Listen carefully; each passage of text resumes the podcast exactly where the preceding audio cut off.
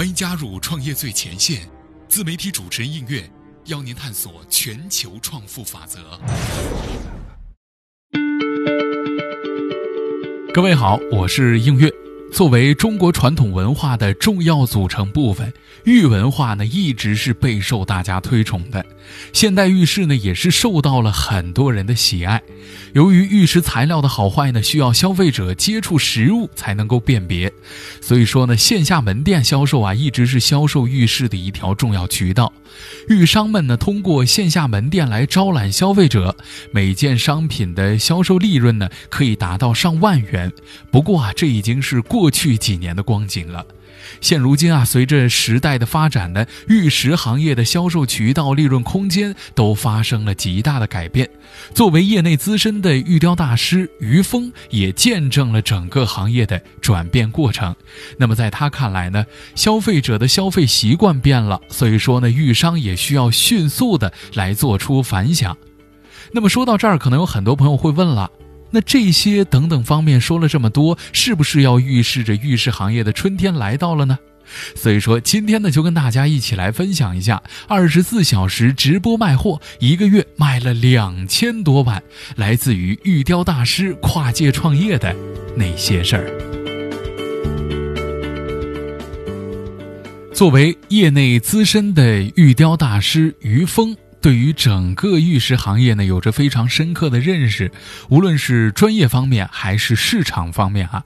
二零零二年呢，为了赚取学习油画的学费，于峰也是去家乡的人才市场寻找工作机会。由于啊临近瑞丽这个玉石原料的集散地，他很快找到了一份相关工作。做这行呢，既可以学习技术，还包吃包住，每月还有一百块钱的工资可以领。这在当时呢，真的是一个天大的好事儿。那就这样，于峰呢也过上了半工半读的生活，每天呢白天打工，晚上学习油画。特别值得一提的是，就在刚入行不久，于峰也受到了业内的认可。于峰也自二零零三年起来呢，在云南瑞丽开始自学玉雕，零五年呢便获得了云南省瑞丽玉雕十杰称号。零六到零七年，他连续获得中国石雕作品天工奖。二零零八年呢，第一次参加中国玉器百花奖，他的参赛作品《鸿福齐天》便获得了中国玉器百花奖金奖。了一念留得残荷听雨声，以及废墟城市呢，更是成为了他的代表作品。其中啊，一念以五百五十二万元的成交价格被北京国际保利拍得。不过，艺术家呢也只是于峰的身份之一。自二零一五年的成都丰野文化传播有限公司成立后，他便多了一个创业者的身份。如今。于峰呢，在从事玉器大件创作之外呢，也开始关注于小型玉饰品的这样一个销售市场。二零一九年十二月，于峰也开始通过抖音号“珠玉人间”主打翡翠精品，并且呢，通过保真的高品质翡翠作品，吸引了一批喜爱玉石的粉丝。截止目前呢，该账号共发布了八十二个短视频，关注人数达到了二十万。借助他对于品质的保障，以及于峰他的知名人物的背书呢，客户也在珠玉人间直播间能够放心的购买产品。目前每月直播带货的销售额已经达到百万级别。从这儿其实大家不难看出哈，消费者的消费渠道变了。那在这个过程当中呢，于峰也是深刻的体会到了行业的变化，线下生意的黄金期真的已经一去不存在了。聊了不久呢，于峰也在不停的跟我们来感叹行业的这个翻天覆地的变化。传统门店呢，差不多都死光了。以前的这种店啊，寸土寸金，现在呢，连开餐厅和开手机店的商家都能够接手了。这其实并非是个人的感官。根据珠宝老板内参报告呢，作为中国玉都，二零一五年揭阳阳美玉器市场十多平米的商铺的租金是大幅度的下滑，价格从巅峰期的五六千元跌至了一千多元，仍无人问津。当年的不少商家的营业额也是急剧下降了五六成，数百名玉商在工商部门注销了营业执照。特别值得一提的是啊，这些营业执照的玉商并非全部改行，很多人呢选择了转型来做线上的销售。从业十八年的于峰也是察觉到了这一点，才做出了转变。现在的消费者的消费方式呢改变了。过去呢，我们说哈，玉石的买卖呢一定要看货，否则就是欺骗。但是互联网的普及恰恰改变了这一行的规则。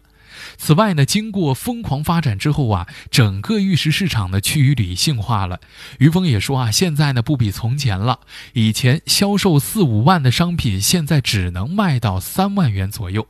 每件商品呢可以获利的这个利润只有两三千元，一万元的利润几乎消失了。这种情况之下呢，如果能够进一步的压低成本，利润空间呢可能会更高一点。而线上的销售呢，不但能够免去实体店的租金，还可以节省人工成本。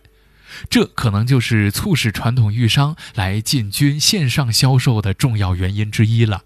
以往呢，玉石行业的运作的流程是，各个古玩城的老板呢，或者大型的零售商到玉石集散地来选购商品，然后再销售给逛店的消费者。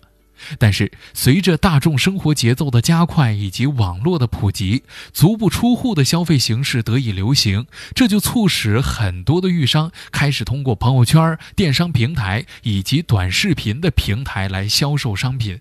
这样呢，可以借助移动互联网的东风，玉石行业呢从线下走到了线上，可以说再一次迎来了发展的春天。因此，于峰呢也将线上的销售分为了几个阶段，每个阶段呢都在促进玉石产业的进一步向前发展。两千零几年的时候呢，一些用电脑工作的人呢，已经开始网上购物了。不过当时啊，这些人群数量较小，所以呢，没有引起行业的注意。直到移动互联网进一步的普及，大众才开始广泛的进行网上的消费。其中呢，微商的崛起也让很多从业者意识到，线下交易可能不再是主流了。于峰呢也说到哈，二零一二年呢已经有很多的商家开始利用微信朋友圈来推销商品，不少的玉商呢在自己的朋友圈是晒商品的图片，借助熟人关系获得了更多的消费者。那么作为业内的人士，于峰也十分的感叹，因为玉石和其他商品不同，消费者呢很难通过图片来判断商品的质量好坏，所以呢行业内的人啊在一开始并不看好线上的生意。但是啊，数据证实这种消费方式非常可行。根据中诺珠宝招商网的报道，二零一五年翡翠手镯在微商上半年销量达十多亿元，甚至很多涉足行业十几年的传统商户也在通过朋友圈向老顾客来推荐产品，目的呢就是为了实现客户足不出户就能购买到商品的这样一个需求。直到目前，玉石微商呢仍广泛存在。但是，微信渠道却不再是翡翠行业进军线上的唯一途径了。二零一六年的淘宝直播上线的时候，很多玉石销售商呢便参与进来，且交易额巨大。直到二零一七年，瑞丽玉商在淘宝直播呢，仅销售毛料就能够获得十几亿元的收入，这还不算制作出来的摆件、挂件等等产品。于峰呢也对创业最前线说了啊，如今呢直播电商的发展更是迎来了爆发期。二零一九年的双十二，央视网在报道中称啊，当时呢，在珠宝行业当中，直播对产品销售的拉动作用尤为明显。在一些电商平台呢，珠宝类直播间的数量就达到了近一万个，每天的成交额呢，能够达到七千万元之多。如今啊，于峰也成为了直播电商当中的一员了。从二零一九年十二月至今呢，于峰也注册的名为“珠宝人间”的抖音号，已经连续发布了八十二个短视频。视频内容呢以科普为主，包括教消费者如何辨别玉石材料、了解玉石市场等等。那么在一期短视频当中，他向粉丝推荐购买毛料的市场，直言瓦城是假毛料的集散地，那么瑞丽呢基本可以保真。与此同时啊，于峰野的账号呢，也在每天二十四小时的不间断的进行直播带货。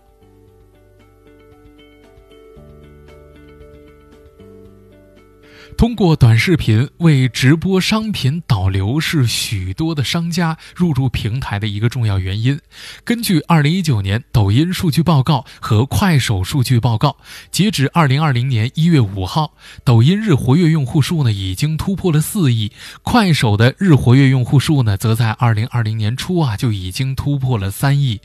庞大的流量意味着个人账号能够获得更强的曝光，这是线下店铺的劣势。于峰也表示，传统商铺的知名度主要通过消费者口口相传，这具有很大的局限性。短视频不同，短视频呢扩大了目标人群，很多玉石边缘化的人群以及年轻的消费者呢，正在成为消费玉石的主力军。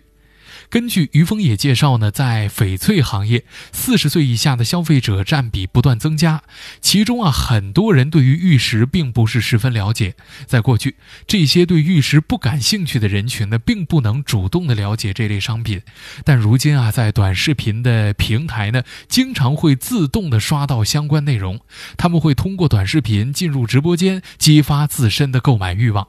另外，直播带货的模式提高了工作效率。于峰也对创业最前线表示，在线下店铺一天接待五十个消费者，几乎已经达到极限了。但是直播间不同啊，你可以同时面对十万、一百万甚至一千万有意向的消费者，这个体量呢远大于微商，其中一个朋友圈广告顶多也就触达几千人。